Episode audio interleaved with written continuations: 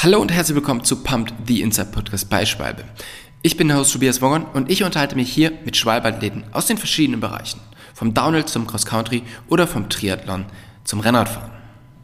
Und heute unterhalte ich mich mit Jan-Erik Schwarzer. Wir haben vor einiger Zeit schon mal einen Podcast aufgenommen und mittlerweile hat Jan-Erik ein wahnsinnig gutes Rennformat bzw. Tourenformat erfunden und zwar das Kill the Hill. Und was das ganz Besondere an diesem Format ist und warum man das eigentlich auf Mallorca nur einmal im Jahr erleben kann, das erfahrt ihr in dieser Folge von Pumped.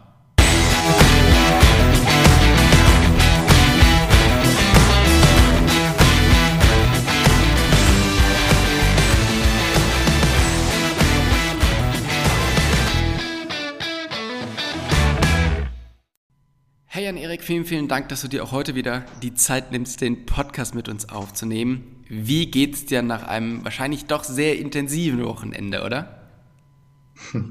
Äh, wenn wir den Podcast am Sonntag aufgenommen hätten, dann äh, hätte ich gesagt, äh, nie wieder, ähm, weil ich so müde war. Aber jetzt, äh, zwei Tage nach dem Event, äh, geht's mir wieder sehr gut und die Eindrücke kommen an. Ähm, natürlich ist man müde und geschafft äh, nach so einer Riesenaktion mit so vielen Menschen und so viel Verantwortung. Aber ja, es gibt auch viel Energie. Aber es kommen immer mehr Fotos rein und auch äh, Nachrichten, wo sich Leute nochmal bedanken für diese einmalige oder ja, einmalig soll es nicht bleiben, sondern einzel, äh, ja, einmalig ja, aber nicht einzigartig. Ähm, Chance, da ganz oben auf äh, den Putsch Major zu fahren, äh, ja, das motiviert, ja. wenn man Leute glücklich machen kann. Ja, das ist doch, äh, dann lohnt sich doch die ganze Arbeit, die man da reingesteckt hat. Ne? Warum wir heute sprechen, ist ja, am Wochenende hat das erste Mal Kill the Hill auf Mallorca stattgefunden, dort, wo du lebst und dort, ähm, wo du ein Café und eine Pension betreibst. Und äh, wir haben ja im letzten Jahr schon einmal gemeinsam einen Podcast aufgenommen. Das heißt, wen interessiert, was eigentlich so dein Background ist und ähm, wie du dich so auf Mallorca ja, bewegst, beziehungsweise was du da alles so machst, der kann natürlich super gerne nochmal in die alte Folge mit dir reinhören. Ähm, wie gesagt, jetzt geht es um ein ähm, ja, spannendes Rennen- oder Tourformat, das möchte ich nämlich jetzt gleich von dir, von dir wissen, was es genau ist, das Kill the Hill. Erzähl doch mal ein bisschen, was ist denn die Idee hinter dem Format? Ähm, die Idee ähm, ist eigentlich die gewesen, Menschen oder Radsportlern es möglich zu machen, äh, auf diesen weißen Fleck der Mallorca-Karte, nämlich den, den Gipfel des Putsch Majors, äh, ich rede jetzt von weißen Flecken für Radsportler, mhm. ähm, hochzukommen weil fast jeder weiß, wie bedeutend Mallorca ist für Radsporturlaub, Radsporttrainingslager und ähm, ja, bei mir ist es 30 Jahre her, dass ich das erste Mal mit dem Fahrrad und meinem Vater hier ähm, in Radsportferien war und dieser Gipfel des Putsch Majors war halt immer unerreichbar, selbst dann, als ich noch hier auf der Insel gewohnt habe oder jetzt ja wohne. Mhm. Ähm, und es war immer ein Traum, die Insel mal äh, wirklich mit dem Fahrrad äh, da hochzufahren und dann über die komplette Insel gucken zu können. Ja, erzähl mal und, kurz, was ist, das, was ist das Problem? Also warum kommt man da jetzt normalerweise nicht hoch? Es ist wirklich äh, strenges Militärsperrgebiet. Dort oben ist die Luftwaffe ähm, und kontrolliert das, das Mittelmeer von dort. Mhm. Ähm, und die Straße da hoch ist eindrucksvoll. Die haben da oben halt so eine Radarstation das wusste ich alles von Mallorquinern. Man kann auch recht nah ran äh, wandern. Also es ist hochalpin da oben. Also es ist keine leichte Wanderung, sondern schon eher ja. Klettersteig. Ähm, auch das habe ich mal gemacht, um meinem Traum möglichst nahe zu kommen. Aber als Radsportler ist es halt, ja, man möchte da mit dem Fahrrad hoch. Ja. das äh, kann ich sehr, sehr gut nachvollziehen. Was macht denn, also natürlich, man kommt da nicht hin, das macht den das macht den Berg so speziell oder den Fleck so speziell. Aber was macht denn jetzt, nachdem ihr oben wart und nachdem ihr also diesen Traum, den du hattest, erfüllen konntet, ähm, was macht diesen Ort so ganz besonders? Ähm, ja, es ist schwer in Worte zu fassen. Ein Freund von mir, André Greipel, der auch viele, viele Male hier auf der, auf der Insel war, er sagte mindestens 50 Mal, ähm, er hat ja auch viel gesehen in seinem Radprofi-Leben. Der stand oben und musste auch mal kurz innehalten und den Blick schweifen lassen. Es gibt da so eine Kurve, man kommt um die Ecke und man sieht eigentlich nur noch das Meer. Und dann fährt man um die nächste Kurve und man sieht komplett die Insel ähm, unter sich mit den Küsten. Es ist unbeschreiblich da oben. Also es ist äh, ja äh, unglaublich. Du bist halt wirklich over the top.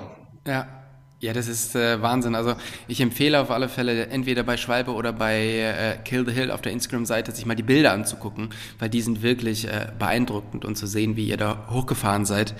Ähm, ist eine wirklich, wirklich sehr schöne Aussicht. Also kann man, kann man mal machen. ähm, ja, auf jeden Fall. Sollte man mal machen in seinem Radsportleben. Sollte man auf alle Fälle.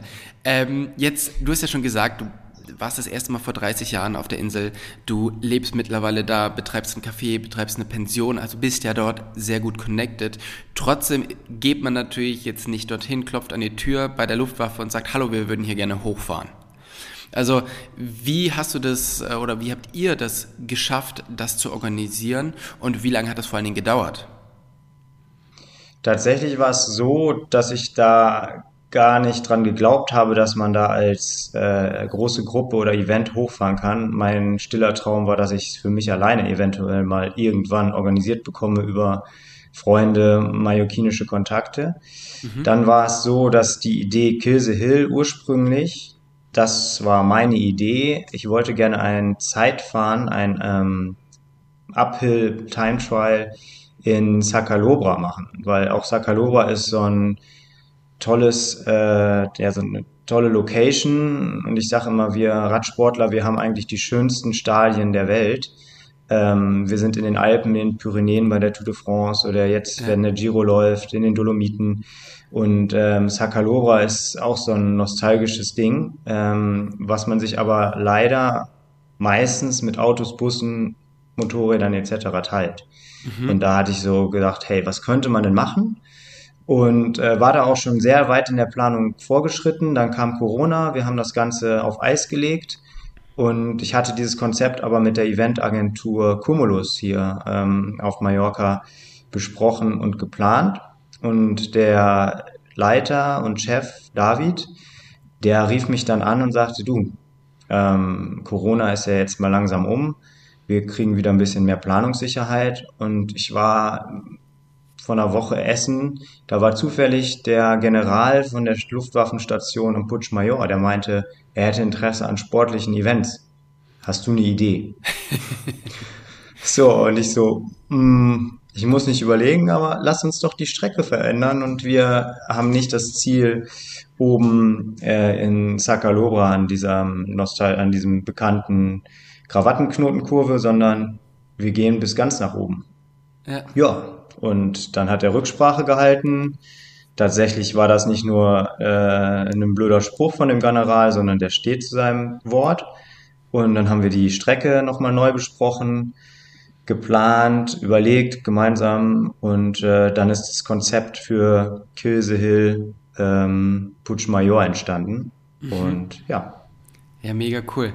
Ähm, also das ist natürlich irgendwie spannend, dass es dann doch immer so ein bisschen über über Umwege kommt, oder? Weißt du, was der General für eine Intention hatte, euch da hochzulassen? Oder war das wirklich so eine, ich sag mal, Bier- oder Weinlaune, dass er gesagt hat, ja, ja, wir können da schon was machen?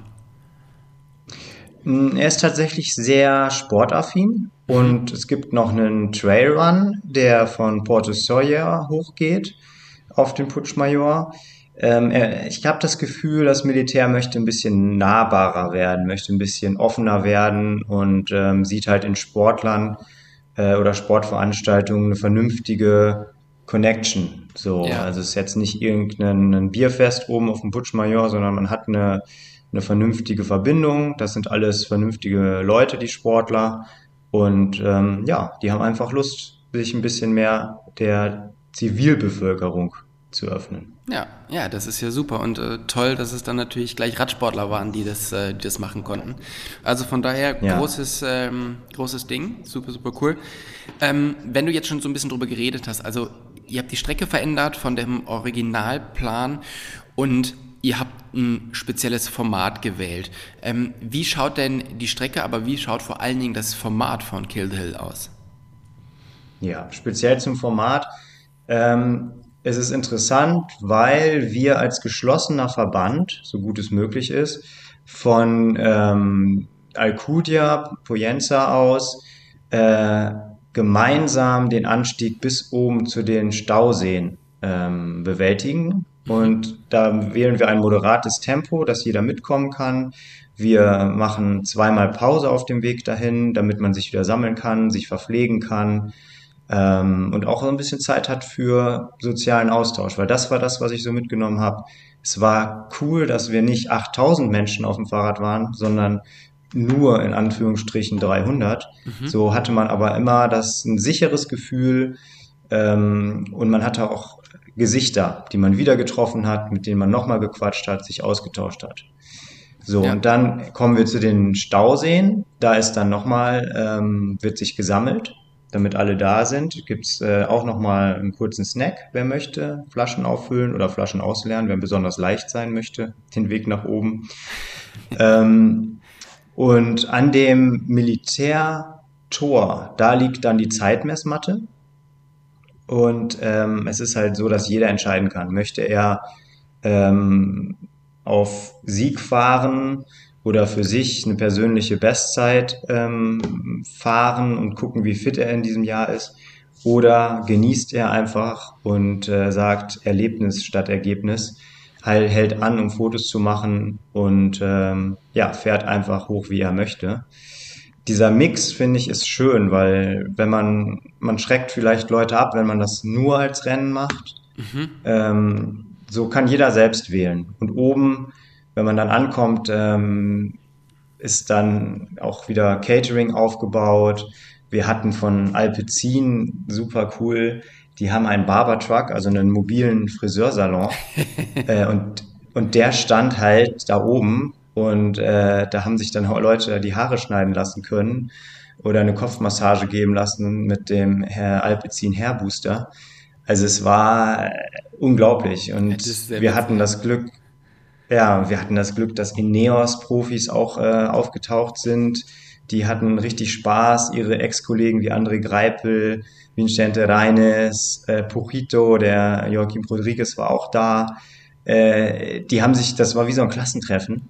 Ja. Äh, die haben sich gesehen, angeguckt und so, ja, wir fahren locker. Ja, locker hat zehn Meter gedauert und dann wurde da äh, richtig hochgefahren.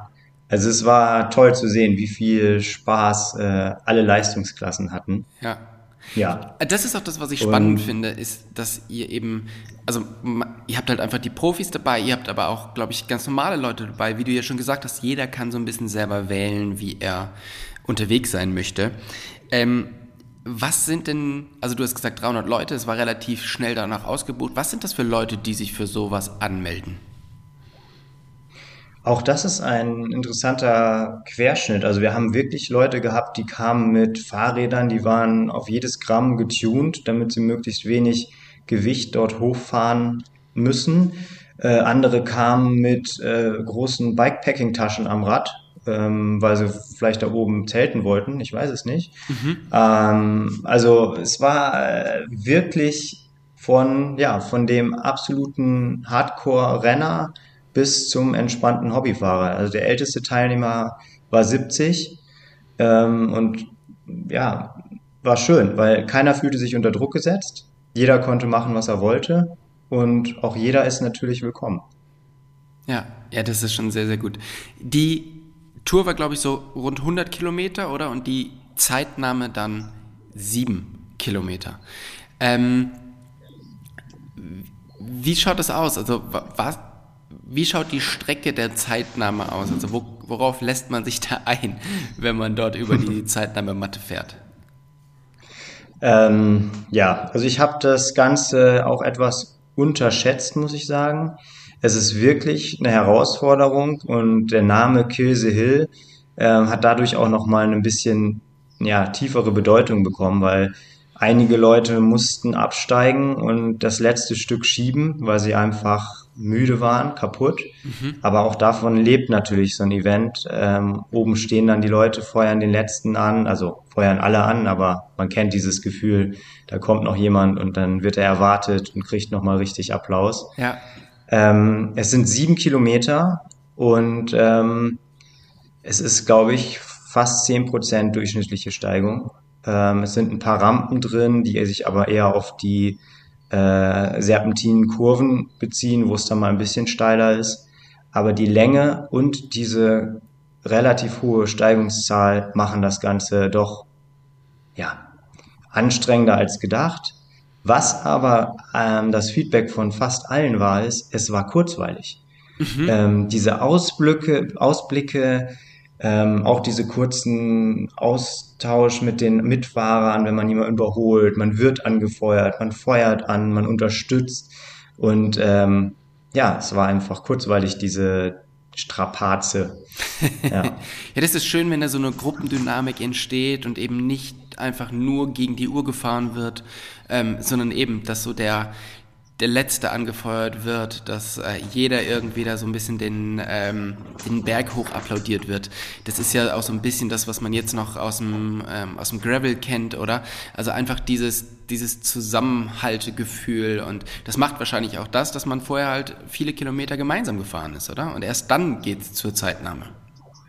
Ja, und ähm, dann auch die Rückfahrt. Ne? Wir fahren gemeinsam den Berg wieder runter und auch gemeinsam wieder ähm, ins Ziel ähm, oder den Startpunkt zurück. Und äh, dieses Jahr hatten wir das Partnerhotel Viva Blue an der Playa de Muro, die uns eine ganz tolle Location geboten hat mit einer Bühne in dem Hotel selbst, äh, wo dann die Ehrungen stattfanden. Wir hatten Live-Musik, es gab eine große Tombola. Ähm, Im Preis ist auch ein Abendessen mit drin für den Teilnehmer und eine Begleitperson. Das heißt, liegt uns halt auch am am Herzen, dass es nicht nur um den Teilnehmer geht, sondern wenn man in Begleitung anreist, ähm, dass auch ja die Begleitung was davon hat. Wir können die Begleitung nicht mit hoch auf den Berg nehmen, aber morgens bei dem kleinen Frühstück vor dem Start äh, ist die Begleitperson herzlich willkommen und bei der Abendveranstaltung natürlich auch, bei dem Abendessen, was von dem Hotel auch gesponsert wurde. Und daran möchten wir auch anknüpfen in den kommenden Austragungen, äh, wir werden das noch ein bisschen verfeinern. Wir werden noch mehr auf diesen, ja, auf dieses Gemeinsame eingehen. Mal schauen wie, aber es wurde dieses Jahr schon sehr gut angenommen, aber nächstes Jahr wird es auf jeden Fall auch noch mehr After-Race-Action geben. Okay, ja, das ist, ähm, das ist ja super. Und äh, ja, macht dann wahrscheinlich, ist einfach ein schöner Abschluss von diesem, von diesem Event und wie du gesagt hast, halt von den Strapazen. Ne? Wenn wir jetzt nochmal kurz zurück zu den Strapazen gehen, also zu den sieben Kilometern, was braucht man denn, um dort der Schnellste am Berg zu sein? Boah, um der Schnellste zu sein, da muss man also wirklich sehr, sehr fit sein. Ähm, schon fast Profiniveau. Mhm. Äh, wir haben da, weil es, es sind halt so, es gibt ja so Spezialisten, ähm, die wiegen nichts, die haben leichte Knochen. und äh, das wissen die auch und sind trainiert und haben sich auf dieses äh, Uphill-Zeitfahren spezialisiert, würde ich schon fast sagen. Ähm, mhm. Ja, also da muss man schon wirklich ein Spezialist sein, wenn man da ganz vorne reinfahren möchte. Aber sind es dann äh, die, ich, sind es dann die Profis, die sowas gewinnen? Ähm, du hast gesagt, von Ineos waren ein paar Leute da. Ähm, sind es die, die dort wirklich äh, die schnellste Zeit fahren oder sind es Leute, die sich nur aufs äh, Berghochfahren spezialisiert haben? Weil ich kenne das aus dem Mountainbike. Da ein Mountainbike Racer muss ja sehr, ähm, sehr, sehr viel können und so geht es natürlich bei dem, bei dem Rennradfahrer oder bei dem Rennradprofi auch. Ich meine, die Tour durchzustehen heißt ja nicht nur schnell am Berg zu sein und von daher muss man ja so, ähm, ja, alles so ein bisschen können. Aber jetzt gibt es halt einfach im Mountainbiken auch Leute, die sich nur darauf spezialisiert haben, von unten nach oben zu fahren. Und zwar nur mhm. das zu machen. Und ähm, das gibt's ja beim Rennradfahren wahrscheinlich auch. Sind das dann die Leute, die vielleicht sogar die Profis abhängen oder kommt also ein Profi trotzdem keiner vorbei? Also das war für mich jetzt ja auch Premiere und ich bin eigentlich davon ausgegangen, dass die Pro Tour Profis nicht auf Krawall hochfahren.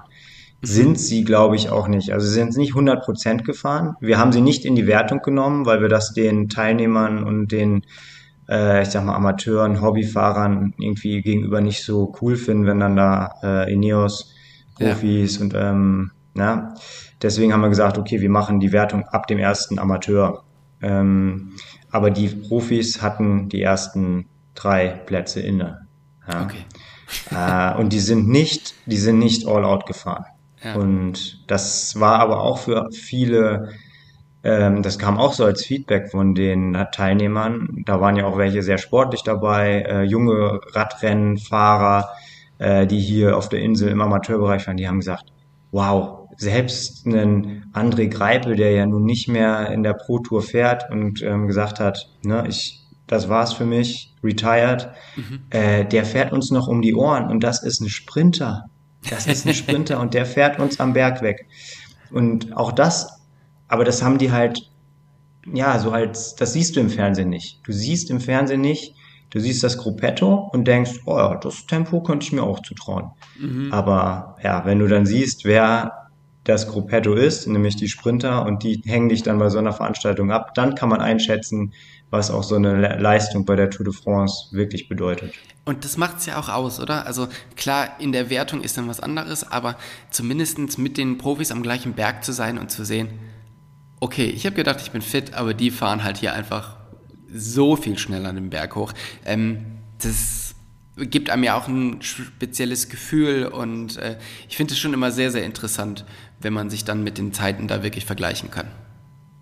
Ja, ja, das ist äh, auch ein Ding in unserem, in unserem Sport, dass man, dass die Weltstars so nahbar sind und dass man wirklich mit denen auch gemeinsame Kilometer abspulen kann. Ich glaube, mit einem Messi oder Ronaldo mal eine Runde kicken zu gehen, äh, das, ist deutlich schwerer. ja, auf alle Fälle.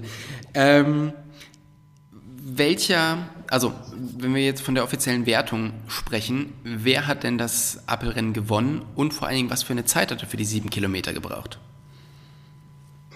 Da erwischst du mich jetzt auf dem kalten Fuß, weil das äh, weiß ich nicht aus dem Kopf. Okay, aber weißt du so ungefähr, was für eine Zeit dort äh, gebraucht wurde? So ganz grob?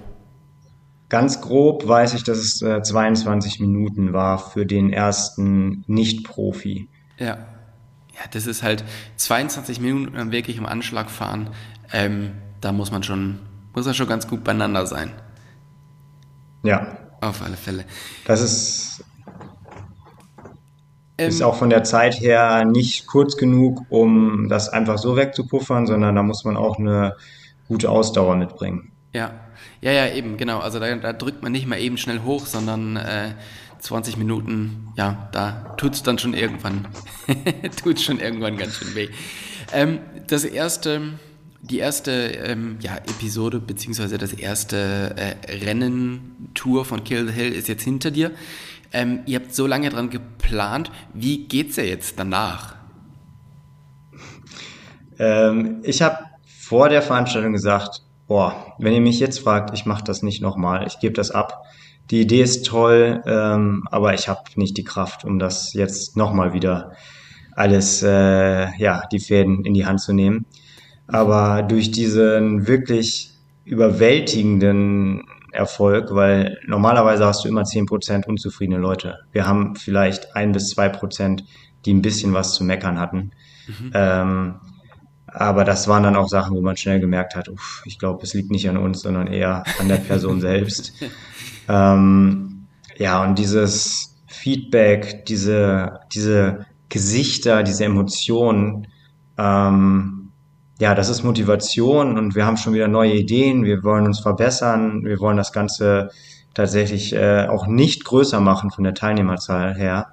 Mhm. Ähm, ich werde es auf jeden Fall nochmal machen. Ich fühle mich jetzt motiviert ähm, und die Motivation ist einfach, ja, wenn man da oben dann steht und sieht, wie viele Menschen man mobilisiert hat, ähm, das ist ja Gänsehaut pur. Ja, das ist so cool. Wann wird das Rennen 2024 stattfinden? Habt ihr da schon einen groben, Termin, groben Termin? Termin steht, ja, und zwar ist es der 4. Mai 2024. Okay. Und da es ja jetzt nicht so viele, ähm, so viele Plätze gibt und wahrscheinlich natürlich diese Plätze super schnell vergriffen sind, vor allem nachdem dieses Jahr halt einfach so gut gelaufen ist und so gutes Feedback kommt, wann öffnet die, die Anmeldung und wie schnell muss man sein? Ein genaues Datum für den Anmeldestart haben wir noch nicht. Aber es wird, denke ich, im Juni oder Juli sein. Ich empfehle jedem da bei Instagram zu gucken. Da sind wir immer top aktuell. Ähm, wir versuchen auch mit den, unseren Sponsoren, Schwalbe hat auch einen riesen Anteil daran, dass äh, das erste Kilse Hill so ein Erfolg wurde, ähm, auch über die Social Media Kanäle das Ganze zu teilen und dann, ja, schnell sein und ein bisschen Glück haben und dann darf man im nächsten Jahr auch bis ganz nach oben. Ja, das ist eigentlich ein äh, wunderbares Schlusswort. Vielen, vielen Dank für deine Zeit und jetzt äh, würde ich sagen, ich lasse dich mal ein bisschen in Ruhe und ähm, dich mal ein bisschen recovern, weil ich kann mir vorstellen, es war wirklich sehr, sehr anstrengend und äh, damit du auch noch weiterhin Bock hast, das nächstes Jahr wieder aufzuziehen, ähm, gönn dir ein bisschen Ruhe und ähm, vielen, vielen Dank, dass du dir trotzdem die Zeit genommen hast, den Podcast mit uns zu machen. Sehr, sehr gerne. Ich glaube, ich gehe einfach mal eine Runde Radfahren jetzt. das ist eine gute Idee. Also, ich wünsche dir was. Vielen, vielen Dank und bis bald. Ciao.